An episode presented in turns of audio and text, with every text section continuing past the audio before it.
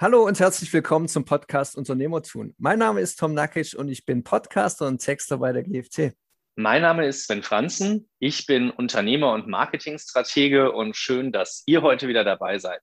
Ja, schön, dass ihr wieder dabei seid zu unserem neuen Thema. Und zwar geht es heute um Mitarbeitermotivation.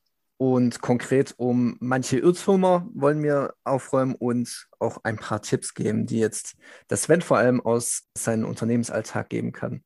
Aber erstmal die Frage, warum ist die Mitarbeitermotivation denn eine oder vielleicht auch keine Chefsache und wie wichtig ist dabei das gesamte Team?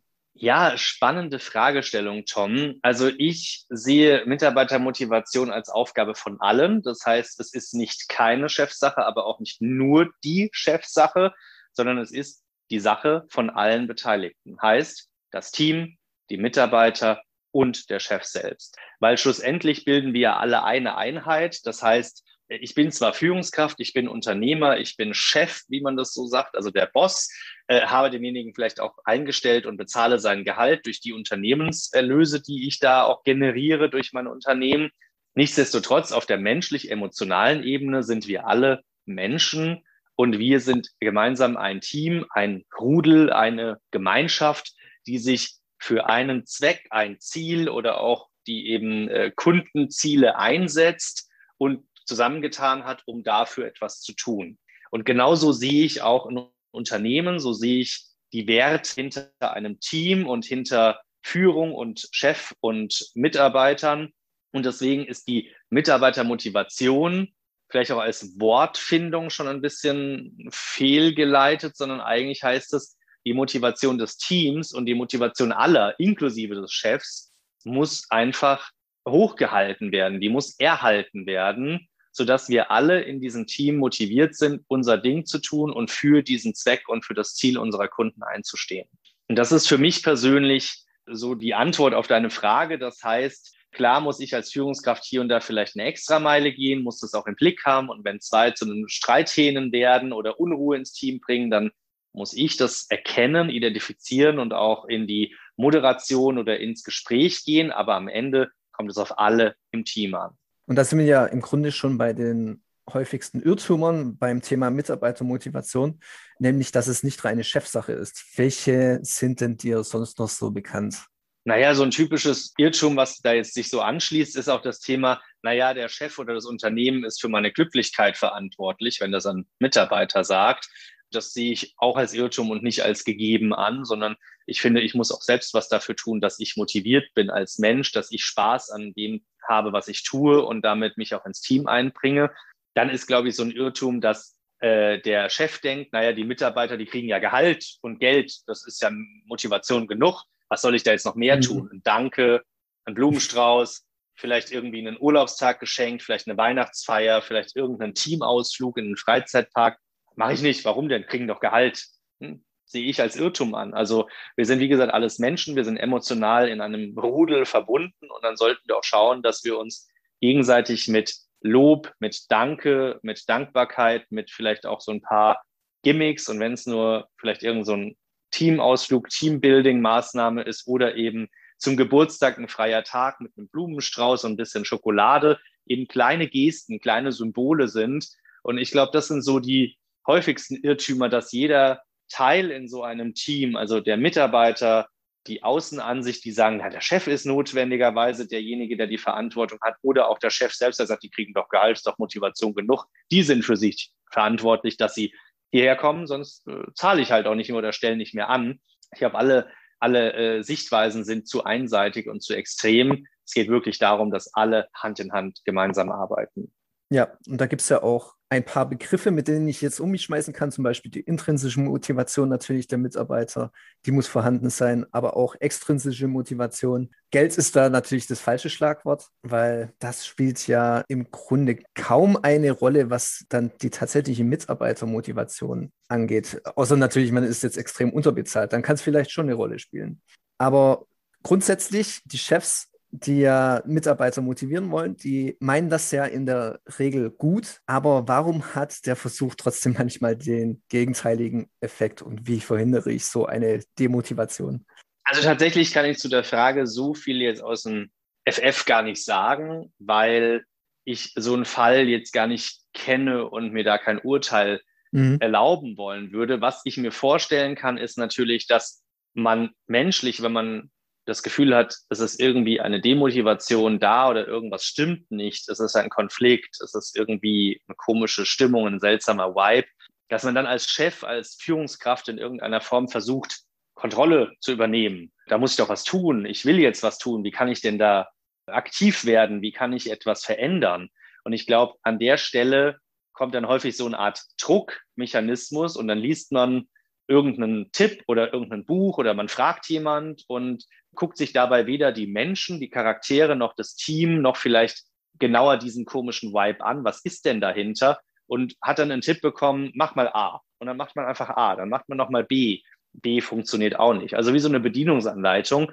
Und dass dadurch quasi eher so ein gegenteiliger Effekt eintritt, weil es natürlich nicht auf die Menschen in dem Team, auf die aktuelle Situation genau gemünzt ist, sondern eher eine ja eine Bedienungsanleitung mit, mit generischen Tipps A, B, C gefolgt wurde. Und ich glaube, dadurch entsteht dann auch eine mögliche Demotivation, also der Gegenteile-Effekt. Ich möchte eigentlich motivieren und das Team wieder in einen positiven Vibe bringen und am Ende habe ich dann eine völlige Demotivation oder vielleicht auch noch höhere Schäden und negative Gedanken. Und das entsteht, glaube ich, dadurch, dass ich einfach zwanghaft mit Druck versuche, etwas umzusetzen, durch Aktionismus, Hauptsache ich habe etwas getan, ohne dass das tatsächlich dann auf die Situation, auf das Team und auf die eigentliche Notwendigkeit passt. Aus Arbeitnehmersicht kann ich da vielleicht dazu sagen, wenn zum Beispiel irgendeine Teambuilding-Maßnahme angeordnet wird, die eigentlich das ganze Team nicht will, also die Teambuilding-Maßnahme an sich passt nicht.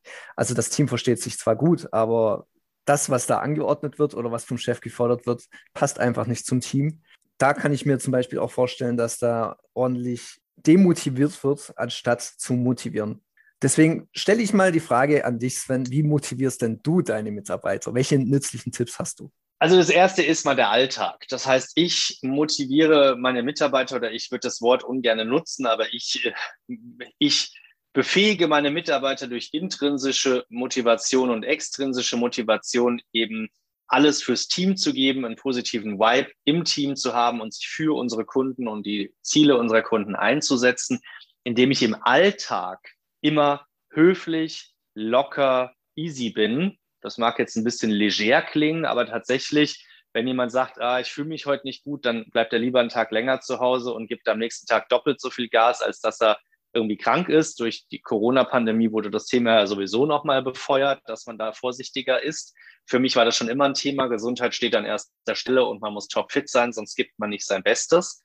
Das zweite Thema ist, dankbar zu sein, also Lob, Danke zu sagen, konstruktives, liebevolles und wohlwollendes Feedback zu geben, damit einfach auch da die Kommunikation klar ist und in der Kommunikation auch immer klar meine Erwartungen darzustellen und nach einem Projekt, nach einer abgeschlossenen Aufgabe immer mit einem Lessons Learned sozusagen konstruktives Feedback zu geben, damit der Mitarbeiter versteht, was war jetzt sehr positiv, das ist Lob und Dankbarkeit und was hätte vielleicht noch besser gemacht werden können. Das ist so ein bisschen Optimierung und wir reden mal drüber und wir haben die Lessons learned gemacht, also wir haben daraus gelernt. Und dann ist für mich wichtig, im Alltag auch flexibel zu sein. Das heißt, äh, an der einen oder anderen Stelle, ja, ich brauche jetzt morgen spontan mal Urlaub oder ich möchte gerne dies und jenes kurz ändern oder schieben, geht das? Bei uns geht sowas fast immer, wenn nicht gerade irgendein Riesendruckgeschäft oder Projekt da ist, wo eine Deadline da ist von einem Kunden, dann heißt es natürlich Kunde first. Aber im Normalfall wissen das dann auch meine Teammitglieder äh, oder es ist so, dass wenn es gerade eben etwas ruhiger ist, dass sowas immer möglich ist. Das zweite Thema ist, mir sind wichtig Traditionen und Jahrestage. Heißt, das können religiöse Traditionen sein, das können äh, Feiertage oder eben Jahrestage wie der Geburtstag oder die Geburt des Kindes oder ähnliches sein, dass sowas auch gefeiert wird, da also Zeit und Urlaub zur Verfügung zu stellen, flexibel in der Zeitfindung zu sein, der Arbeitszeiten oder eben auch auf die Situation meiner Mitarbeiter einzugehen und an der Stelle auch zu sagen, okay, zu deinem Geburtstag gibt's einen Tag Urlaub als auch vielleicht Schokolade und einen Blumenstrauß, um einfach an der Stelle auch eine kleine Geste zu haben. Das heißt, so kleine Gesten wie auch an Weihnachten kriegt dann jeder einen kleinen, Ost äh, kleinen äh, Schokomann oder an Ostern einen kleinen Osterhase. Sowas finde ich äußerst sympathisch. Das sind keine riesen Geschenke. Auch steuerlich muss man da ja aufpassen, dass das dann nicht noch versteuert werden muss. Aber es sind nette Dinge. Und was du ja schon weißt oder unsere Zuhörer auch aus den vergangenen Podcasts, wir sind irgendwie auch Freizeitpark-Fans. Das heißt, wenn es geht und möglich ist, einmal im Jahr in einen Freizeitpark, um einfach gemeinsam Freude zu haben, Spaß zu haben. Das ist sowas, was ich gerne mache oder auch Escape Room, um zusammenzuwachsen als Team und so ein bisschen Detektiv zu spielen und Rätsel zu lösen. Und da muss man halt auch immer schauen, vielleicht gibt es jemand, der will nicht in dunkle, enge Räume, weil er Angst hat oder der kann nicht auf hohe Achterbahnen, weil da wird ihm schlecht oder hat Höhenangst. Auf sowas muss man achten, weil sonst passiert genau das, was du gesagt hast, der gegenteilige Effekt. So ein tolles Team-Event wird dann auf einmal zum Fiasko oder macht dem einen gar keinen Spaß. Deswegen auch da wieder der Teamgedanke.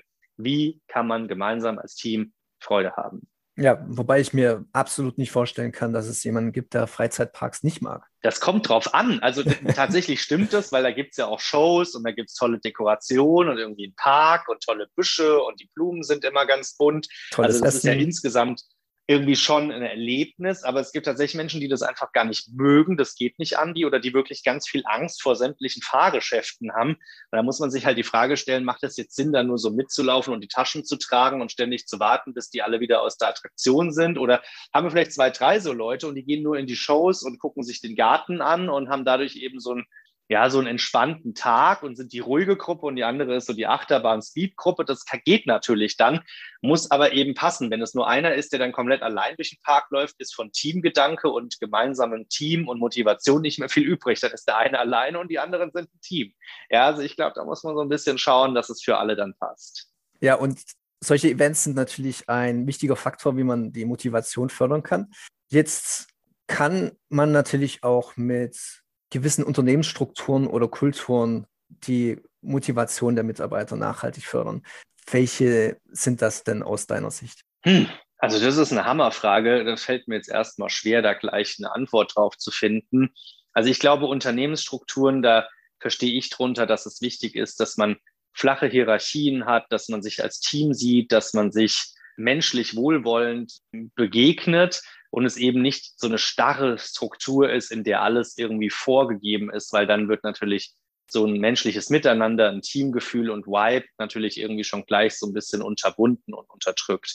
Was Unternehmenskulturen angeht, glaube ich, werden sich auch jetzt in Zukunft neue Formen bilden und auch durchsetzen. Ich glaube, dass es cool ist, wenn man eben solche, äh, ich sag mal, Flying Desks hat, wo man halt wirklich, wo jeder immer jeden Tag an einem Shared Desk sich hinsetzen kann. Man hat nicht einen Tisch, einen Raum und da steht dann auch der Name am Raum. Also ich glaube, das sind alles Formen, die vielleicht in gewissen Praxisen oder äh, Themengebieten vielleicht angesagt sind, aber im großen, modernen, unternehmerischen Raum, um da eben auch als Team Erfolg zu haben und einen gewissen Vibe zu schaffen, glaube ich, werden diese eher flexiblen Lösungen und dieses Miteinander und ach, heute bin ich mal da, heute bin ich mal unten, einmal oben im Gebäude, wie auch immer.